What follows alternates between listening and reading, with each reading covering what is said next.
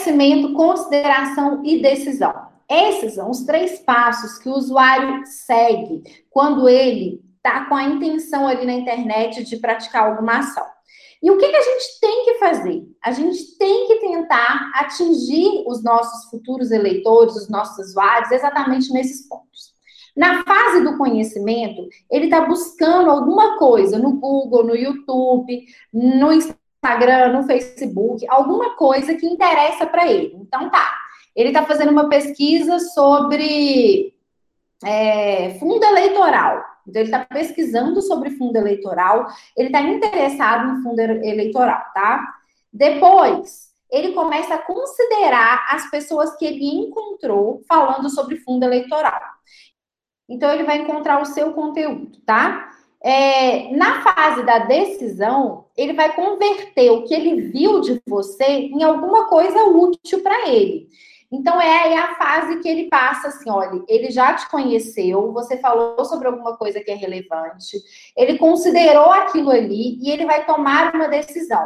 Se a gente levar isso para outras outras coisas da comunicação, a gente consegue fazer o mesmo caminho. Por exemplo, é, o usuário ele tem conhecimento sobre algum tema, sobre alguma coisa, ele tem um problema, ele quer uma solução. Aí ele busca no Google, busca no YouTube, busca na rede social como resolver aquilo? Ele vai chegar no seu conteúdo porque você já fez um conteúdo sobre. E aí, depois disso, ele vai decidir se o seu conteúdo está adequado para ele. O que, que é um conteúdo? Como é que a gente divide o nosso conteúdo na rede social? Conteúdo raso, intermediário, profundo e algo que leve a pessoa para ação. No nosso conteúdo raso, é um conteúdo literalmente raso. Você vai fazer o quê? Você vai parabenizar alguém, por exemplo, aniversário da cidade. Você vai indicar um livro que você leu. Você vai falar de algumas histórias da sua vida. Você vai fazer um TBT sobre é, um TBT sobre festa junina. Isso é um conteúdo raso.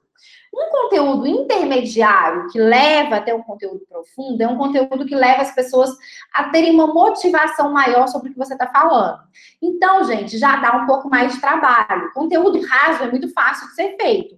Conteúdo intermediário e profundo dá trabalho. Por quê? Vocês vão ter que fazer um vídeo explicando, vocês vão ter que entrevistar alguém sobre o tema, vocês vão ter que criar um documento, tipo, é, baixe um e-book com 10 dicas de como a liberdade econômica interfere no seu dia a dia. Então, gente, vocês percebem que existe um trabalho maior em produzir esse conteúdo.